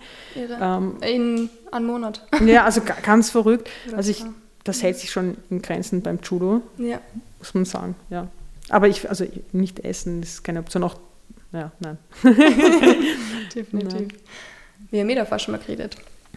Hast du Lust, zum Schluss vom Interview mal was vorzulesen von deinen Texten? Ich habe tatsächlich nichts mit, weil ich... da also musst ich, du was erfinden. also ich, ich, kann vielleicht erzählen, woran ich gerade schreibe. Ich, eigentlich wollte mhm. ich das so ein bisschen sozusagen low-key halten, weil ich immer, also ich spreche so lange schon davon, ein Buch zu schreiben cool. und habe es aber nie, bisher nicht gemacht. Und dann habe ich gedacht, okay, vielleicht, dann habe ich also wirklich darüber nachgedacht, ist das jetzt dein, äh, willst du das eigentlich wirklich, weil sonst hättest du es ja schon gemacht, ist das eine ist das keine Priorität für dich? Dann habe ich mir gedacht, okay, ich glaube, solange, solange ich Sport noch so präsent ist und ich den gut ausüben kann und, und, und wo, wo ist die Eile? Also dann waren vielleicht meine 20er und frühen 30er waren meine Leistungssportzeit, jetzt ja. ist meine, meine 30er Jahre, jetzt ist das meine Studienzeit. Ich habe die 40er, die 50er, die 60er und ich weiß nicht wann, um, um zu schreiben. Ja. So. Also mir ein bisschen den Druck selber zu nehmen. Ähm, und ich habe eigentlich eine alte Geschichte, die ich schon mal begonnen also die, die, da habe ich schon einiges geschrieben, dann ist mein, mein Computer kaputt gegangen, ich natürlich hier nichts gespeichert oder sonst, also schon gespeichert, aber nicht auf einer... War das der Zinnentanz? Externen. Äh, Festplatte, ja, also nicht diese, also diese Geschichte, das mhm. ist... Ähm, da müssen wir dazu sagen, 2015 hast du mit dem Text im Finale vom 23. Open Mic Literaturwettbewerb mitgemacht. Ich habe es mir extra aufgeschrieben. ja, es war ähm, richtig cool. Also es war, das war ein bisschen so, das war schon gegen Ende meiner Karriere, würde ich sagen. Und es war so, okay, was kann ich denn eigentlich noch? Weil, also ich habe immer gewusst, was ich noch machen möchte. Ich möchte noch vergleichende Literaturwissenschaften mhm. studieren. Das, das war, das war mir klar. Das war so etwas, was noch so auf der To-Do-Liste steht. Und dann also, was kann ich denn eigentlich noch, was kann ich noch gut? Und dann ich so, bin ich im Internet so durchgegangen, habe so geschaut, okay, ähm, Literatur, ähm, so Wettbewerbe. Und ich habe natürlich keine Ahnung, von dem keine Ahnung, das mich hat angesprochen, es kann ein freier Text sein, es gibt zu, zu keinem Thema. Ich bin ganz schlecht in, äh, da steht zum Thema Fallen oder zum Thema Laufen oder zum Thema, ich weiß nicht was, äh, keine Ahnung, Apfel. Fallen könnte man was mit oder, Judo machen. Oder, also ganz, ganz so verrückte, also e, egal, eine Vorgabe ist, mhm. endet nie gut bei mir, das, ich kann das irgendwie nicht. Aber ich finde das so geil, du kriegst ein Wort und schreib was drüber. Boah, da geht meine Fantasie dann voll mit mir durch. Ja, nein, ich mag das, cool. nein, ich mag das gar nicht. Also das, ja. das hemmt mich sehr. Ja. Und da ich gesehen, okay, ob man, ich wusste auch nicht, ich wusste nicht, dass es so ein Riesending ist. Ja. Ähm, ah, super, okay. Und dann habe ich gesehen, okay, ich habe nur einen Monat noch Zeit. Und dann habe ich mir gedacht, okay, okay vielleicht mache ich es im nächsten Jahr. Vielleicht. Mhm. Und dann habe ich es aber doch gemacht und ich habe eine Geschichte, die ich schon hatte, da, ähm, nicht fertig, einzelne Szenen ausformuliert. Mhm die habe ich genommen, habe drüber einen Ich-Erzähler gelegt, der gerade versucht, eine Geschichte zu schreiben. Du. Nein, das ist immer, das ist, äh, aufgepasst, es kommt der strenge Literaturwissenschaftler. Man darf Autor und Erzähler sollte man, also darf man nicht gleichsetzen. Natürlich steckt immer was von einem drinnen. In jeder Geschichte steckt was von einem drinnen. Aber bei mir ist tatsächlich, also ich habe mir vorgestellt, dass es ein, ein männlicher Erzähler ist, der da der schreibt. Ein männlicher Ich-Erzähler, der das schreibt. Also das cool. ist, Autor ist nicht nie gleich Erzähler. Und der sich da abmüht, eine Geschichte zu schreiben. dann habe ich immer wieder sozusagen die Zitate meiner eigenen, noch nicht fertig geschriebenen Geschichte ja. eingebracht, während er bemüht ist, das zu formulieren, äh, Personenkonstellationen hinzubekommen. Also sozusagen die Mühen eines, eines Autors, der, der versucht, hier mhm. eine Geschichte äh, zu schreiben. Und ähm, also ich habe das so, das war mehr aus, aus der Notsituation. Ich habe nur noch einen Monat, diese Geschichte schreibe ich also die durfte mhm. auch nur 15 Minuten lang sein. Okay, ich habe da diese Stücke schon, das heißt, es wird, das habe ich schon, was mache ich drumherum? Und weil doch das, diese eigentliche Geschichte, aus der ich diese Zitate genommen habe, eine sehr schwer ist, oder da geht es unter anderem auch um Selbstmord, mhm. ähm, habe ich versucht, das andere drumherum lustig zu gestalten. Also das ist dann so die, der Inbegriff von Komik. Es ist immer so mit einem traurigen Ton. Ja. Und ähm, so schwer zu schreiben, finde ich ich weiß nicht, das ist gut gegangen. Sicher ist es schwierig, ja. sicher ist es schwierig. Manchmal, manchmal geht es halt, weißt du, ja. das kennst du sicher auch. Manchmal geht es ja, halt. Genau. Und ich habe mir das auch immer vorgelesen, weil ist, ich habe gewusst, man muss, also, also erst als ich wusste, dass ich genommen bin, auf jeden, egal, auf jeden Fall habe ich geschaut, dass das 15 Minuten lang wird. Das heißt, stimmt, ich habe es mir vorgelesen in meinem Handy so mit mhm. gestoppt, um zu wissen, es war auch genau 15 Minuten lang. Und dann habe ich es eingeschickt und es war ganz lustig, weil ich habe das habe ich schon fast vergessen gehabt und dann bin ich äh, mal aufgewacht so und habe so, mh, hm, eigentlich, was ist jetzt dann? Ich habe auf die Homepage ge geschaut und da war da mein Name. Ich so, was, was, was? was? Und ähm, das war großartig dort, weil mir viel Begeisterung entgegengekommen ist. Also, was ich nicht, also das war das erste Mal, dass ich mich sozusagen, äh, dass ich mit einem Text in die Öffentlichkeit gegangen bin und das war so schmeichelhaft, aber auch so überwältigend. Ähm, ja, also so Es war eine großartige Erfahrung, war wirklich eine großartige Erfahrung. Und ich habe das erste lesen müssen, alle waren so, oh Gott, oh nein, wenn man als erstes liest, dann, dann vergessen. vergessen. Ja, genau. Ja. Aber ich war froh, weil dann, ich habe das erste gelesen, war vorbei. Ja. Und ich konnte die ganzen zwei Tage genießen, die anderen Texte hören, ja. das ganze Umfeld, das sind ja, das sind dann Lektoren und Verlagsvertreter und ich weiß nicht was. Also es war schön und wir hatten dann auch die Finalisten durften dann noch zu einem Workshop, äh, im, es war im November, im, im Februar zu einem Workshop äh, in Berlin. Cool. Und da haben uns dann auch äh, Lektoren noch geraten, was man machen könnte und so weiter. Und da auch wieder sehr positiv aufgenommen worden. Es ist halt schade, dass ich bisher nicht geschafft habe, einen Text fertig zu schreiben. Ja. Und, das sind Autoren, oder? ja. braucht niemand Zeit. Oder ja. eine Deadline. Aber ich muss sagen, das ist halt auch so, so wie vergleichende Literaturwissenschaften oder ein, ein literarisches Studium mhm. studieren zu können, so als ein Traum, ist das definitiv auch noch ein Traum, den ich unbedingt verwirklichen möchte. Ja, ja und, und die Geschichte, da geht es ein bisschen um Leistungssport, nicht so mhm. wirklich, obwohl ich habe schon gemerkt, in dieser Szene war das, die waren, das war, fanden die voll spannend. Also das gibt es nicht so, dass da, da gibt es eine, heißt sie Petkovic, möglicherweise eine Tennisspielerin, mhm. sehr, sehr gute Tennisspielerin, die hat einen, ein Buch rausgebracht okay. zwischen Ruhm und Ehre liegt die Nacht, glaube ich. Das ist ein Essay, ein wunderschöner Titel, oder? Ja, ja. Ähm, die das großartig, also offensichtlich großartig schreibt. Ähm, also die hat das schön umgesetzt, so Leistungssportler und äh, Autorin. Die hat, das, die hat das gut hinbekommen. Ja. Ist nicht so verhindert wie ich. so ein Verhindert, ein möchte gerne. ich habe es noch nicht gelesen von dir, deswegen. ich glaube nicht, dass es so schlecht ist. Ich glaube sie jetzt sogar. Ich weiß nicht, ob sie einen Preis bekommen hat, aber es war, es hat schon Anerkennung, äh, Anerkennung erfahren, was also äh, finde ich großartig auf jeden Fall in der Geschichte jetzt, das ist in Tagebuchform geschrieben, es geht ein bisschen um Leistungssport, nämlich ähm, aber eher um Extremsportler, also auch so ein bisschen so angelehnt an, an Bergsteiger wie etwa Reinhold Messner, ja. die für mich ja ein bisschen so die Leistungssportler zum Quadrat sind, also auch in ihrer Radikalität mit ihrem, ähm, also die, die, setzen ja, da geht es ja nicht nur um die Medaille, um Gewinnen, mhm. da geht es teilweise auch um Leben und Tod und wie man sein Leben einer Sache verschreiben kann, die ja in, in, in, gewisser Art und Weise sinnlos ist, unter Anführungszeichen, ohne wen beleidigen zu wollen, weil mhm. am Mount Everest war man schon oben. Also jetzt ja. fängt es dann an, ich schaffe es im Winter rauf, ich schaffe es, also zuerst mal, ich schaffe es ohne Sauerstoff raus, ich schaffe es im Winter, ich schaffe es über diese Route, ich schaffe es als äh, erste Frau rauf, ich schaffe äh, also hier natürlich auch so ein gewisses Rekordedenken und man, man möchte etwas erreichen, was andere noch nicht haben. Und dann natürlich Mount Everest. Mhm. Man geht ja fast im wahrsten Sinne über Leichen, ja. weil, ja. Äh, weil die, der, ja, ja, und, und das ist, das finde ich, das finde ich ganz spannend, das versuche ich so am Rande auszuloten. Also mit ein Teilthema ist sicher das auch, ja. Aber weißt du, keine Ahnung, wird, kommt vielleicht nie raus. wird vielleicht nie, wird nie, nie, fertig geschrieben und dann muss man ja auch noch angenommen werden. Also, ja. ja. ja.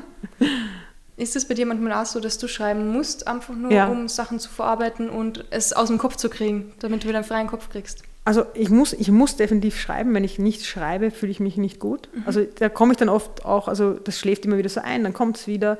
Jetzt ja. habe ich versucht, versuche ich eine Regelmäßigkeit, eine gewisse Routine da reinzubekommen. Ähm, also ich muss schreiben, weil sonst fühle ich mich unrund. Irgendwas und ich weiß nicht genau, was ist, was, was stimmt mit mir nicht. Ja. Und irgendwann komme ich dann drauf, oh, ah, okay. Und dann setzt du dich hin und oh, es geht besser. Sowieso. Ja. Aber äh, Verarbeitung definitiv. Ich habe als Jugendliche viel geschrieben. Mhm. Und das ist dann eingeschlafen und ich habe eigentlich, als mein Vater gestorben ist, wieder begonnen. Und es war nach einem halben Jahr der irgendwie so im, in der Verzweiflung, in der Trauer drinnen sein. Das Einzige, was mir da wirklich geholfen hat, ja. war, war das Schreiben. Es ist auch ein bisschen ein sehr, ich glaube, ein arger Text rausgekommen. Ich habe meiner Schwester zu lesen gegeben, die war total bestürzt. Oh. Aber es hat mir wirklich ja. geholfen. Man konnte so ein, ein, Stück was weglegen. Also ja, genau. Emotional was weglegen. Tut mir leid, dass dein Vater gestorben ist. Ja, es ist schon eine Zeit lang her, also es ist nicht mehr so, wie soll ich sagen, akut, dass man Trotzdem. Ein, natürlich, natürlich um Gottes Willen, aber es ist jetzt nicht, es, ist, es ist schon es ist elf, zwölf Jahre ist es jetzt ja. her. Also es, ja, also man kann schon drüber reden. Also ich kann drüber reden, es ist vielleicht, ähm, das, ohne dass das jetzt da eine Emotion auslöst. Mhm. Man also ja. Das klingt so hart, aber es ist, was die, jeder, ja, jeder ja. geht jeder geht auf seine Weise damit um. Also ich weiß zum Beispiel, mein, eine meiner Schwestern, der fällt das noch sehr schwer. Das ist wirklich ja. ein hartes Thema. Die ist seitdem nicht mehr auf den Friedhof gegangen und so. Ähm, Und ja, jeder geht anders damit um. Es war auf jeden Fall eine, am Anfang schwierig, weil das ist so wie wenn deine Familie Grundpfeiler hat und dann wird auf einmal dieser Grund, ein Grundpfeiler wird äh, gefällt und mhm. dann das wieder ausloten zu können und das wieder hinbekommen, ohne dass das sozusagen Gebäude einstürzt, das war wirklich, wirklich schwierig. Also es war auch, ähm, es war wirklich keine, keine mhm. leichte Zeit. Ja. Mir geht das so oft. Ich denke jetzt schon so oft drüber nach, was ist, wenn jemand von meinen Großeltern, mhm. was ist, wenn meine Mom, irgendjemand, der mir so am Herzen liegt, nicht mehr da ist. Ja. Ich weiß nicht, was mit mir dann ist, ehrlich gesagt, mhm. ich glaube nicht, dass das egoistisch, aber ich habe nicht das Gefühl, dass ich da jemals rausfinden wird. Echt ein schwieriges Thema. Ich, von meinem Ex-Freund, der Bruder ist gestorben, der ist beim Bergsteigen ist er gestürzt. Ja. Und also wenn mein Vater hatte Krebs und dann kann man sich noch irgendwie so äh, ja, und man kann sich sagen, jetzt hat sein Leiden ein Ende. Also man kann sozusagen einen, einen Trost finden, einen gewissen. Also man kann, weißt du, was ich meine? Ja.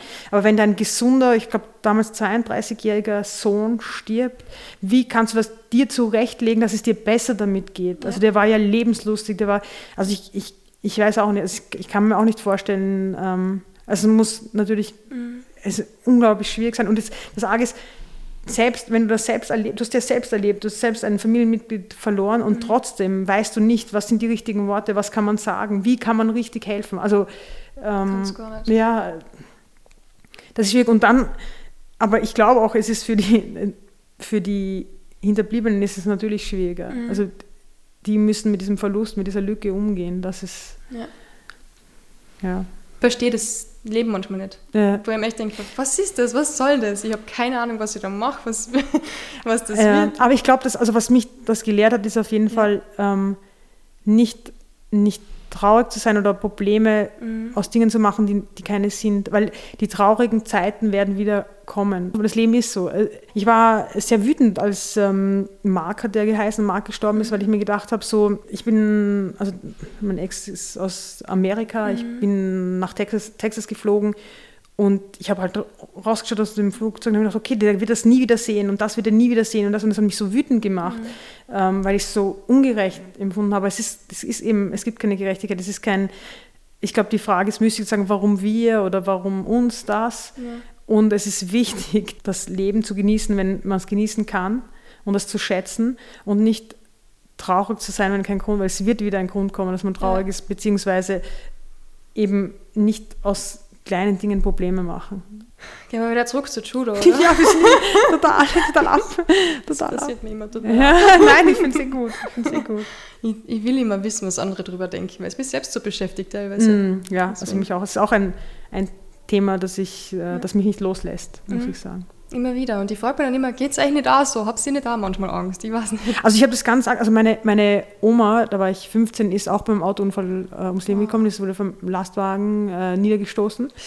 Und ich, hab, ich war auf Trainingslager und meine Mom hat mich angerufen und ich muss ehrlich sagen, ich habe seitdem Angst, wenn eine, meine Familie mich anruft. Es ist ja, immer, ja. es, ist, es ist fürchterlich. Es ist, wenn die anruft, das erste Mal ist alles in Ordnung. Ja. Also und das, ich werde das nicht mehr los und das ist auch schon 22 Jahre her. Bei mir ist jemand, wenn jemand von der Familie wohin fährt und wenn ich in Wien bin, kriege ich es nicht mit, dass jemand gerade mit dem Auto unterwegs ist. Ja, ja.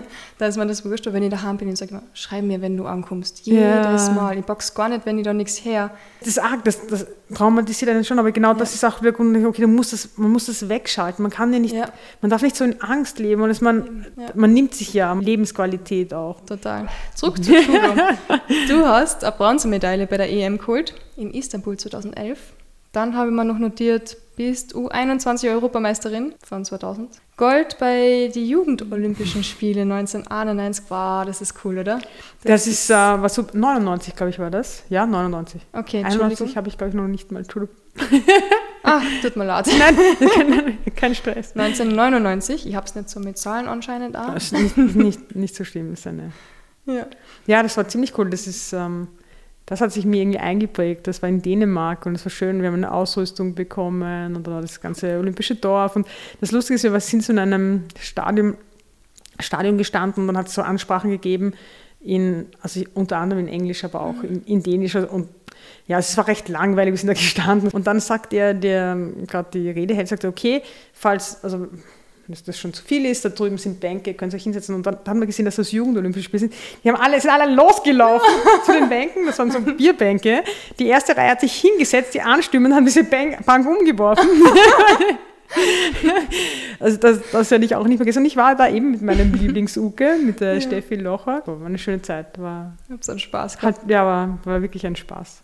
Haben so in Apartments gelebt. Sind dann, ja. Ich kann mich erinnern, das sind die ganzen ich glaube, der Großteil des österreichischen Judo, also Judo-Teams mhm. ist dann an den Strand und wollte sich den, den Sonnenaufgang ansehen und so ist es irgendwie nicht so geworden dann, aber so. also der, dass die Sonne ist, das war definitiv nicht Osten,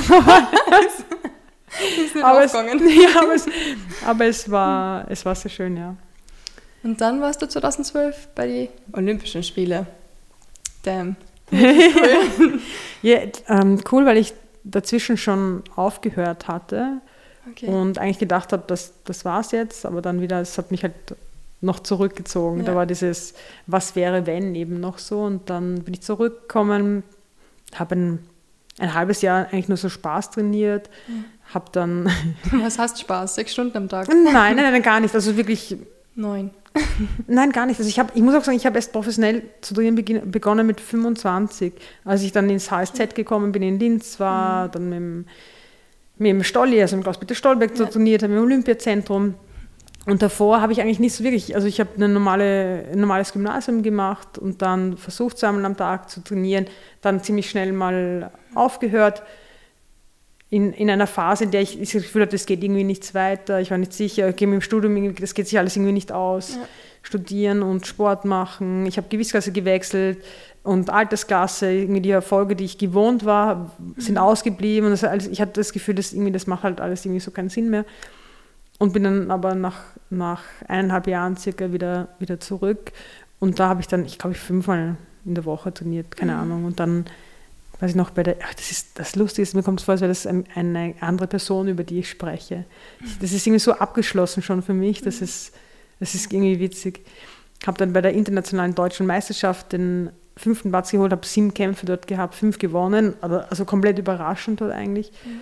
Und habe mir dann aber das Seitenband gerissen am Trainingslager dort, war wieder raus und dann habe ich im, im Jänner dann, also wieder ein halbes Jahr raus und dann im Jänner dann wieder begonnen und mhm. ja. Und dann irgendwann bin ich dann ins, also dann habe ich eine GB-Turniere gekämpft und dann bin ich, habe ich mir entschieden, okay, jetzt gehe ich ins HSZ, mhm. weil so geht, also ich brauche ich bräuchte das Geld, die finanzielle Unterstützung wäre ja. gut und das, das geht sich irgendwie alles hinten und vorne nicht aus. Ich will studieren, aber irgendwie bin ich nie da und mhm. ja, und dann bin ich ins HSZ und in, ja, nach Linz. Heeressportzentrum für Her alle, das nicht Genau, Heeressportzentrum und nach Linz und die waren super lieb, also unglaublich, so mit offenen Armen dort empfangen worden. Ich muss auch sagen, also ich habe vom Land wie alle anderen oberösterreichischen und ich habe nie Verein gewechselt, also ich war nie beim oberösterreichischen Verein, ich war immer bei, bei Samurai in Wien, genau. Ja, genau ich habe wie jeder andere oberösterreichische Athlet, der sich für die Spiele qualifiziert hat, eine finanzielle Unterstützung erhalten vom Land und zwar genau die gleiche. Okay. Und das ist halt, also ist für den Wien, glaube ich, nie vorgekommen. Also es war unglaublich. Ich weiß gar nicht, wie man das, ähm, keine Ahnung, wie man da danken kann oder wie man es zurückgeben kann, ja. weil es, ähm, ja, großartig. Also das war schon sehr schön. Das ist ja. ja heuer auch wieder so interessant gewesen, dass eigentlich alle Medaillengewinner von Österreich ähm, kommen von einem anderen Bundesland aus Wien. Also keiner, kein Wiener dabei. Wie geht das? Ist Wien von der Unterstützung her im Sport doch nicht so gut aufgestellt, obwohl wir so viele Möglichkeiten haben? Das ist eine gute Frage. Ich würde gleich mal Ja sagen. Ja. Ähm, ich glaube, das, ich weiß nicht, das versickert irgendwie so, vielleicht mehr im Breitensport. Ich weiß nur, dass aus den Bundesländern die die Sportler haben gleich mal Sponsoren, bekommen ein Auto zur Verfügung gestellt. Also mal abgesehen davon, dass ich keinen Führerschein habe. und also das wenigst äh, ähm, Relevante wäre. Aber da, da, ist schon leichter mit Sponsoren äh, definitiv. Ja, also ich meine, es gibt ja auch ein HSZ, das gut ist. Ich bin mhm. damals nach Linz, weil ich das Gefühl hatte, dass dort läuft es besser. Ich habe das Gefühl, dass, dass die Technik dort ist feiner, ist besser. Mhm. Im Stolli habe ich mich gut verstanden. Und ja. die meisten Judokas kommen aus Oberösterreich, oder? Ich Ganz genau, dann, dann da waren schon einige gut, unter anderem ja auch Shamil und Kimran, sein, sein Bruder. also noch, noch sehr jung. Ja, Bochaschwili. Ja, genau, die Bochaschwilis.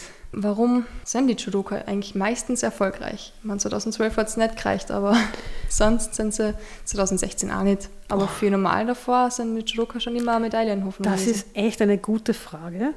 Ich glaube ja, also das, da lehnt man sich vielleicht wieder aus dem Fenster, ich sage es trotzdem, dass es eigentlich so vom System her nicht so hundertprozentig bisher funktioniert hat. Es ist sehr viel, dass Idealisten da waren. Also eine Sabrina Fitzmus ist ein Idealist, die hat sich die, die Bedingungen ge geschaffen, die ja. sie gebraucht hat und äh, nicht vorgefunden, sondern selbst geschaffen. Ein Peischer, ganz genauso.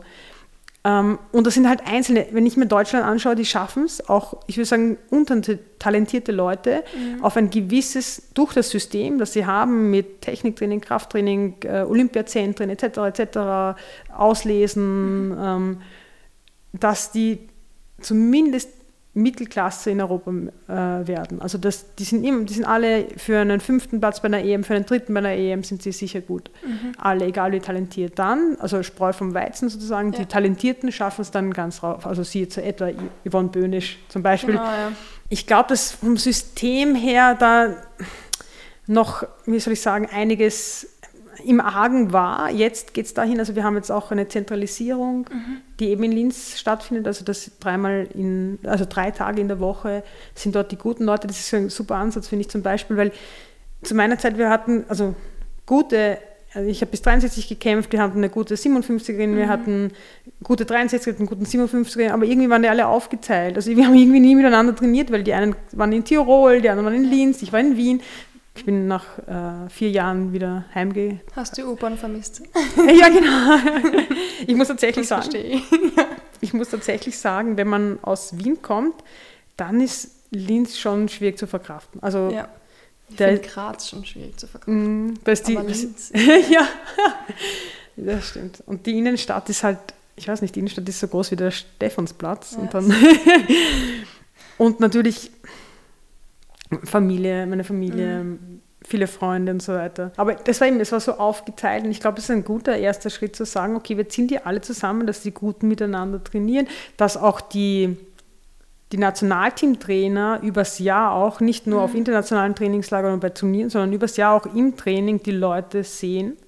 Also das finde ich, find ich gut, das ist ein, ein guter erster Ansatz.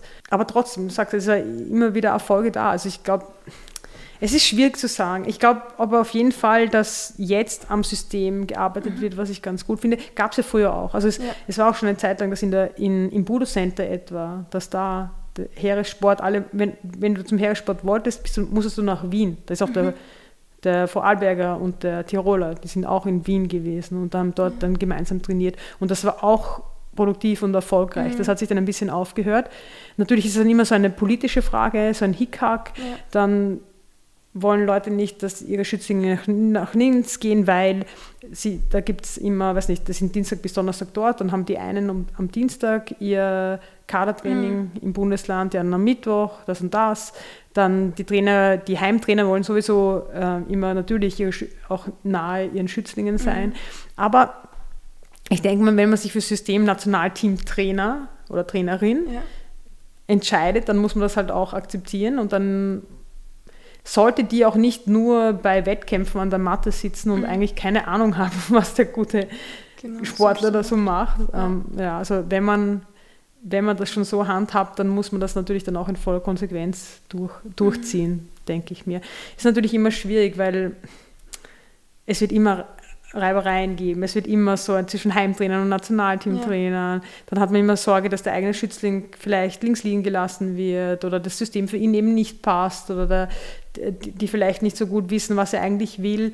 Aber wichtig ist da ganz stark die Zusammenarbeit auch. Also wenn da keine ähm, weiß nicht, Animositäten herrschen, dann wäre das schon gut. Also wenn da mhm. das aufgehoben ist. Ich glaube, es ist wirklich gut, dass die Yvonne da ist, frischer Wind und von außen einer, dass da eine neutrale Person mal kommt und sagt, ja. okay, ich schaue mir das mal an und wie ist das so? Und dann ja, kann man bei Null sozusagen beginnen und sagen, okay. Und ich meine, Olympiasiegerin, da lernt man sicher was. Ja, und gute Trainerin auch. Also die war in, in Deutschland schon erfolgreiche Trainerin, in äh, Potsdam hat sie da, war sie Trainerin und dann war sie in Israel Nationalteamtrainerin und jetzt ist sie halt sozusagen Head Coach. Also, Ja.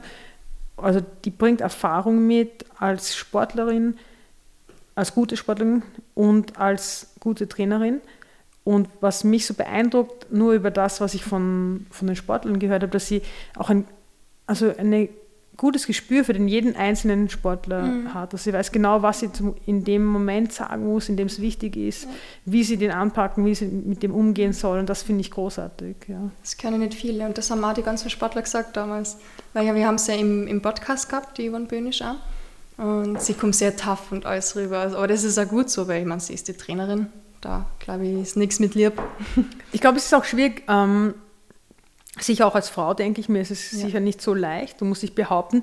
Es ist, das ist wirklich traurig. Ich, seit ich im BJJ bin, habe ich das Gefühl, als Frau ernst genommen zu werden. Also die, das, das sind Männer, die meinen Ratschlag annehmen als ehemalige Leistungssportlerin, Ja. die einen Sport tausend Jahre gemacht hat und Leistungssport gemacht. Die fragen mich dann, okay, ich habe das und das große Turnier, soll ich davon noch ein kleines, kann ich das so und so machen?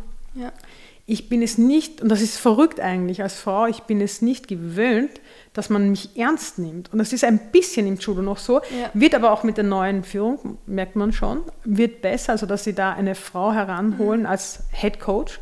Ist ja auch nicht so üblich. Also Trainer sein immer noch eher ein Männerjob.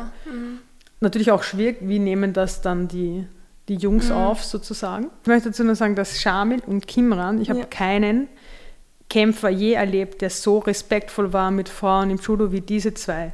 Den Machit kenne ich nicht so gut. Also ich weiß, die zwei haben sich sehr mir zur Verfügung gestellt, dass ich mich auf London vorbereitet habe. Eben, also für die Subs ja noch viel mehr. Die haben ein noch viel engeres Verhältnis. Das ist wirklich so wie so eine große Schwester für, für sie, die auch viel für sie gemacht hat.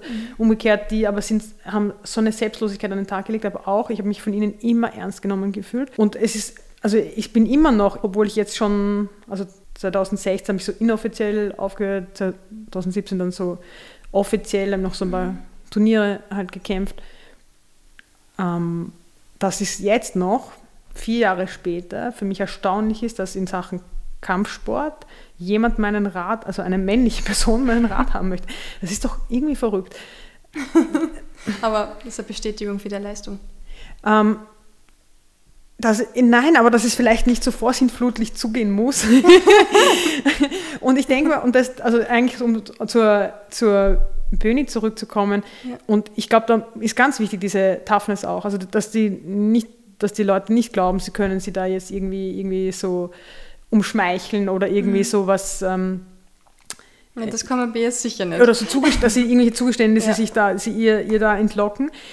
Also ich, und an sich darf man auch nicht vergessen, ich habe das Gefühl, im Kampfsport ist es schon so, du hast auch ein anderes, du musst ein, du hast ein anderes Auftreten, du hast ein, eine Kampfhaltung. Ich würde selber auch sagen. Ich habe eine Kampfhaltung, als ich keinen Sport, also keinen Kampfsport gemacht habe, als ich aufgehört habe, habe ich die komplett verloren. Ich habe erst wieder mitbekommen, dass ich eine habe, als ich BJ begonnen habe Ja. und wieder ein bisschen so zum Judo zurückgekommen bin. Übrigens auch eigentlich tabu, ich darf eigentlich nicht über das BJJ reden. Das haben sie mir eigentlich verboten, also jetzt nicht hier, aber im, im ORF Ja. darf ich nicht, weil sie, ich soll ja Judo bewerben. Okay. Keine Ahnung, ich, ich liebe auch Ja. ich, ich liebe auch BJJ so, ist auch ein schöner Sport. Also ich finde, man kann durchaus Vergleiche ziehen. Ich verziehe, wenn ich kommentiere, auch Vergleiche zum Ringen. Also Eben, ja. äh, Aber ich glaube auch, dass sie unglaublich empathisch eigentlich ist oder beziehungsweise Strategien hat, wie sie auf, also vielleicht le- kann man das lernen, vielleicht gibt es ein Handbuch, wie sie auf die verschiedenen, auf die einzelnen äh, Kämpfer eingehen äh, muss. Und ich weiß, eine, ein, wo sie sich was die Zähne ausgebissen hat, ist so ein bisschen die Michi. Da hat sie das Gefühl, Ja. keinen Zugang gefunden zu haben, aber letztlich dann doch. Es hat sich sogar dann mit der Magda Krischakova auseinandergesetzt, die eine gute Freundin ist von der Michi. So, okay, hat sich mit ihr zusammengesetzt und so, okay, wie, wie komme ich da hin? Was, wie kann ich da, ja. Da kann ich ja ein Lied davon singen, weil es zum Interviewen auch nicht so leicht war bei ihr.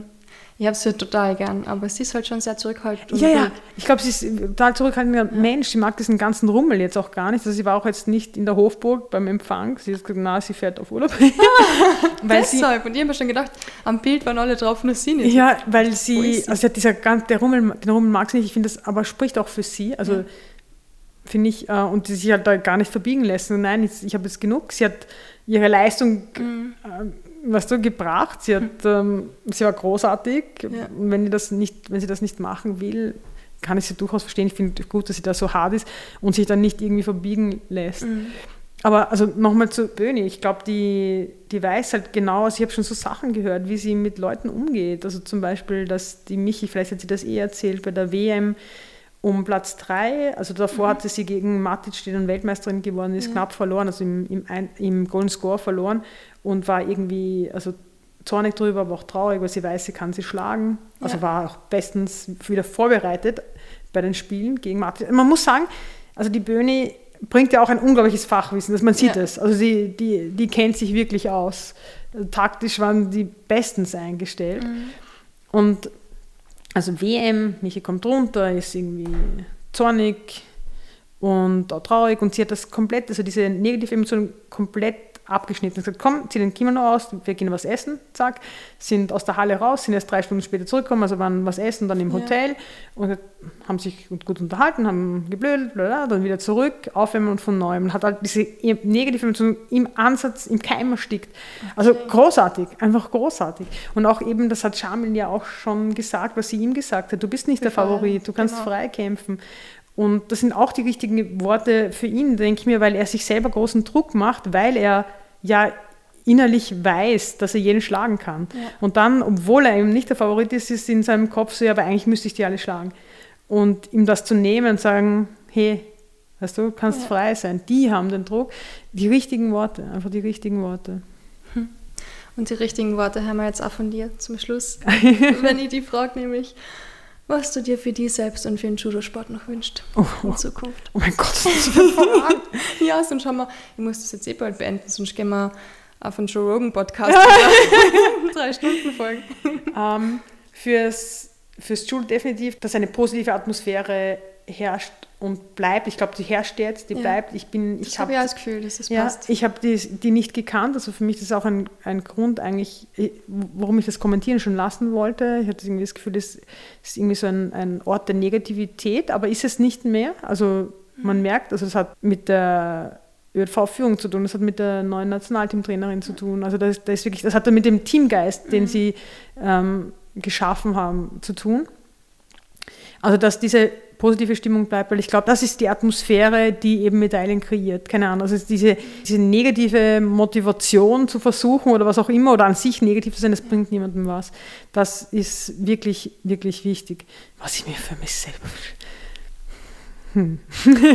Schwierig, dass ich, Buch. ja, dass ich mich mal hinsetze, ja, dass ich mich hinsetze und dieses verdammte Buch schreibe. uh, ja, vielleicht da die Geduld, dass ich ähm, ja, dieses Buch mal fertig bringen. Aber ich muss sagen, ich bin so restlos glücklich, dass mir eigentlich nicht viel einfällt. Alle um mich herum gesund bleiben, das wäre, weil wir haben ja schon von unseren Ängsten so ein ja. bisschen gesprochen.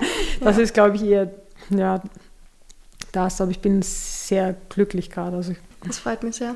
Ich bin auch glücklich. Das ist schön. Das ist echt ja. schön. Vor allem, wenn ich jetzt gleich mehr Essen kriege. Noch glücklicher. Noch glücklicher. Hat sehr viel Spaß gemacht. Ich sage danke, es war sehr, sehr, sehr nett. Und ich hoffe, wir sehen uns bald wieder. Gespräch. Ja, sehr viel Spaß gemacht. Ich hätte am liebsten echt noch was länger gequatscht, aber dann muss ich wahrscheinlich wieder auf zwei Folgen aufteilen. Und so viel Speicher habe ich nicht fürs Monat. Na super. Aber ich hoffe, wir machen das bald wieder. Vielleicht sogar gerne. früher als bei der nächsten Olympiade. Sehr gerne. Ja, cool. Danke und alles Gute weiterhin. Dankeschön.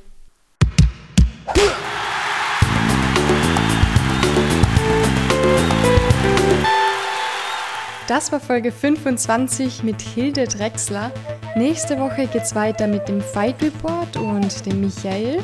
Und dann ist schon wieder fast September, neues Monat, neues Schwerpunktthema. Mehr dazu, wenn es soweit ist. Bis dahin wünsche ich euch noch einen schönen Sommer, genießt den Urlaub, die Ferien und bleibt unschlagbar ehrlich.